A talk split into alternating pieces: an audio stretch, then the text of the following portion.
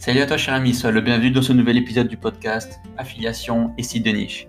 Ici Maximilien Lavadi et aujourd'hui on va parler du référencement de ces sites de niche et plus particulièrement de la partie netlinking. Alors que ce soit pour les sites de niche, les e-commerce ou la plupart des projets en ligne, le SEO c'est le nerf de la guerre. Être présent dans les top résultats de Google va t'assurer un trafic ciblé, important, récurrent et surtout gratuit. Alors que souhaiter de plus? Ça va faire deux décennies que les référenceurs affinent leur technique et s'adaptent au mieux pour obtenir les meilleurs résultats. Avec l'amélioration constante de l'algorithme de Google, ces grosses mises à jour comme Panda, Pingouin et Fred, et la hausse de compétitivité pour bien se positionner, eh bien il est aujourd'hui primordial d'être parfaitement sensibilisé et formé au SEO pour obtenir des résultats concrets. Pour améliorer son référencement, il y a deux voies essentielles à suivre. Déjà, la première, c'est le référencement interne ou l'optimisation de son site. C'est de ça dont on a parlé dans le dernier épisode du podcast. Et le deuxième, c'est le référencement externe ou le netlinking. Alors, euh, dans cet épisode particulier, on va vraiment se focaliser sur la création de liens. Et au terme de cet épisode, tu sauras ce qu'est un lien de qualité et où les dénicher plus facilement que jamais. La face cachée du SEO, eh c'est le netlinking. C'est vraiment la partie immergée de l'iceberg. Parce que voilà, quand on voit un site, on peut voir tout le travail qui a été réalisé, mais sans expertise en SEO, on ne peut pas savoir qu'est-ce qu'il a fait derrière euh, pour donner toute cette popularité à ce site et toute cette visibilité sur Google.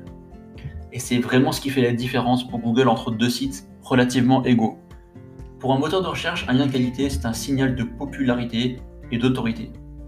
Multiplier ce type de lien assure donc d'excellents résultats sur le moyen et sur le long terme.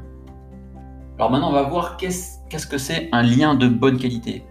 Alors c'est une question euh, assez vague et chaque référenceur a sa propre définition de ce qu'est un bon lien. Alors il existe des outils SEO comme Majestic, Ahref et Moz qui fournissent leurs propres métriques pour définir l'autorité et la popularité d'un site ou d'une page. C'est un petit peu la continuité du PageRank de Google. Déjà, on a euh, l'outil Majestic qui propose le Trust Flow et le Citation Flow on a Ahref qui a l'URL rating, le domain rating et la Ahref rank. Et on a Moz qui a le domain authority et le page authority. Alors certains euh, référenceurs utilisent encore ces métriques pour définir la qualité potentielle d'un backlink. Mais à mes yeux, c'est un facteur intéressant à suivre, mais voilà, ça ne constitue pas l'essentiel pour définir ce qu'est un bon backlink. Pour moi, le plus important, c'est de s'assurer que le backlink soit présent sur un site puissant c'est-à-dire apprécié de Google, et que le backlink ne soit pas présent sur une page isolée du site. Alors plus Google donne du crédit à un site, plus il est visible dans son index. Ça c'est logique. Ainsi, un site qui reçoit un trafic important de Google est forcément apprécié, apprécié par ce dernier. Et acquérir des backlinks sur des sites à fort trafic, c'est donc un facteur primordial quand on cherche de bons liens. Et pour évaluer le trafic d'un site, je te recommande d'utiliser un outil d'analyse de site comme Rank Explorer, SEMrush ou encore Yuda Insights, qui sont les meilleurs actuellement sur le marché français. Personnellement, mon favori est Rank Explorer, qui présente le meilleur rapport qualité-prix. D'autre part, il est important que le lien ne se, trouve pas sur une page isolée du site, c'est-à-dire que plus ton lien il est éloigné de la page d'accueil et bien ou de la navigation, moins il a de poids. Et pire en fait, plus il est tellement, parfois il peut être tellement isolé que Google il peut même pas le trouver. dans ce cas-là, il a vraiment aucun intérêt. Voilà, donc si tu peux obtenir des liens sur des sites dans la même thématique ou niche que la tienne, eh bien c'est un gros plus. Ces liens sont souvent plus difficiles d'accès, mais ils valent clairement la peine d'être acquis. Pour Google, ça prouve que ton site de niche est une référence dans son domaine, car d'autres sites similaires le link. Alors que penser des métriques SEO eh C'est un indicateur plutôt utile qui doit servir seulement de complément aux critères incontournables. Et euh, il ne faut pas compter à 100% dessus. Et euh, voilà, moi je pense que c'est bien surtout pour faire euh, de gros tri en masse en fait. Quand on a pas mal d'URL, qu'on souhaite voir un petit peu quels sont les sites qui sortent du lot. Et ensuite, je vais faire une analyse un peu plus manuelle pour voir à quoi ressemble le site, quel est le trafic naturel depuis Google, etc. Donc euh, voilà, si on devait se baser sur certaines métriques SEO, eh personnellement j'ai une préférence pour les métriques de Majestic, c'est-à-dire le Trust Flow et le Citation Flow. Euh, le, premier, indice, c'est un indice de confiance et le second, c'est un indice de popularité. En règle générale, un site qui dispose d'un trust flow et d'un citation flow élevé, mais elle est supposée être populaire auprès de Google. La plupart du temps, c'est le cas, mais des fois, pas forcément. Hein. Euh, on peut avoir par exemple de gros annuaires, euh, des annuaires assez anciens, destinés aux référencements naturels, qui ont des métriques énormes, parce qu'ils ont eu d'excellents liens par le passé. Mais bon, avec leur nature, tout ça, euh, il y en a qui ont pris des pénalités entre temps. Et donc, on a des, annuaires énormes avec des trust flow, citation flow supérieurs à 40, 50, qui est énorme en fait, mais qui n'ont pas du tout de trafic. Donc ça, c'est à éviter tout simplement. Voilà, maintenant qu'on a fait le tour rapide, euh, un tour d'horizon rapide de ce qu'est un lien de qualité, voilà, tu sais à quoi t'en tenir pour acquérir les bons liens et améliorer ta visibilité sur Google. Garde à l'esprit que les premiers résultats dans les cercles de Google sont les plus cliqués et de loin.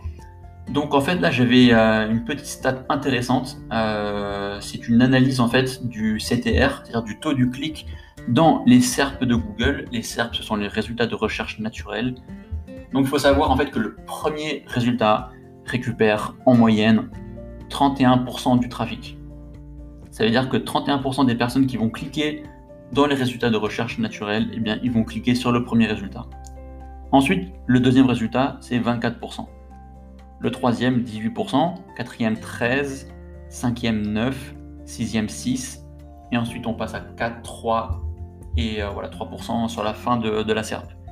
Donc voilà, entre une fin de SERP à 3% et une première position à 31%, il y a un écart énorme. Là, on a du x10. Donc, ton objectif, ça doit être vraiment d'exceller rapidement sur quelques mots-clés. Voilà, éventuellement, focalise-toi sur des petits mots-clés, des mots-clés pas trop concurrentiels. Mais voilà, vraiment, l'important, c'est d'être dans le top. Parce que voilà, il vaut mieux être bon sur quelques mots-clés que d'être moyen partout. Parce que voilà, pour que tu visualises bien, en fait, un mot-clé en première position, il peut amener autant de trafic que 10 mots-clés en position 10, pour un trafic équivalent, bien sûr. Donc voilà, un petit peu euh, pour le, topo sur l'importance du ranking sur Google. Alors, est-ce que c'est facile d'obtenir de bons liens? Bah, Quand on n'est pas initié, en fait, obtenir de bons liens, c'est très difficile, en fait. C'est d'autant plus difficile pour certaines thématiques qui sont peu abordées ou pas très sexy acquérir un lien dans la thématique des nouvelles technologies, par exemple, bah, c'est facile. C'est facile d'aborder un, sujet passionnant, d'actualité, c'est innovant, ça intéresse du monde, tout ça. Donc c'est assez facile de trouver euh, des spots qui accepteraient des articles dans cette thématique.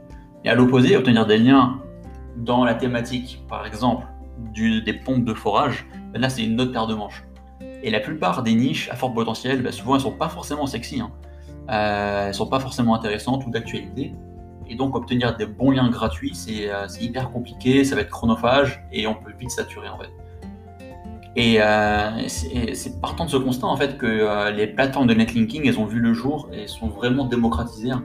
parce qu'elles permettent aujourd'hui vraiment à tous les référenceurs, toutes les agences, tout ça, tous les, professionnels du web en fait qui cherchent à obtenir des liens pour améliorer leur visibilité.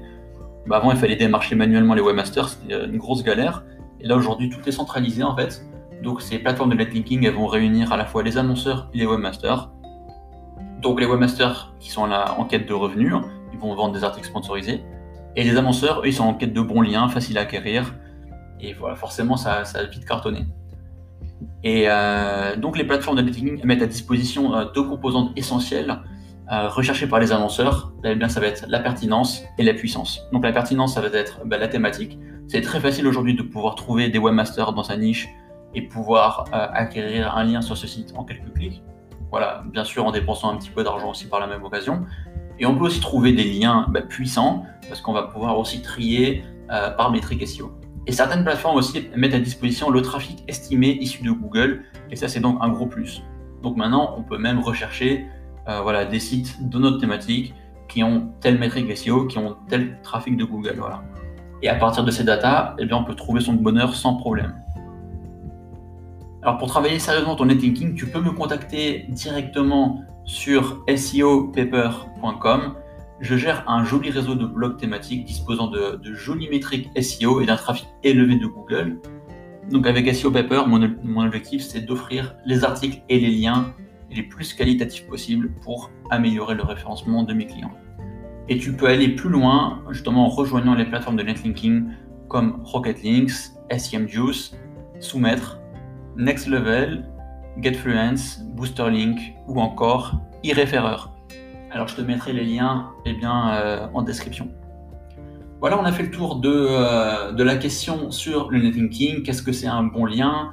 Euh, L'importance d'être présent vraiment dans le top de Google et quelles sont les, les principales plateformes de netlinking pour obtenir des liens plus facilement que jamais.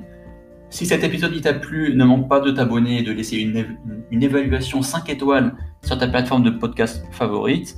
Si tu souhaites en apprendre plus sur l'univers de l'affiliation et du SEO, je t'invite à me suivre sur le blog webenseo.fr et à t'abonner à ma newsletter hebdomadaire où je délivre plein d'infos exclusives et croustillantes autour des de niche.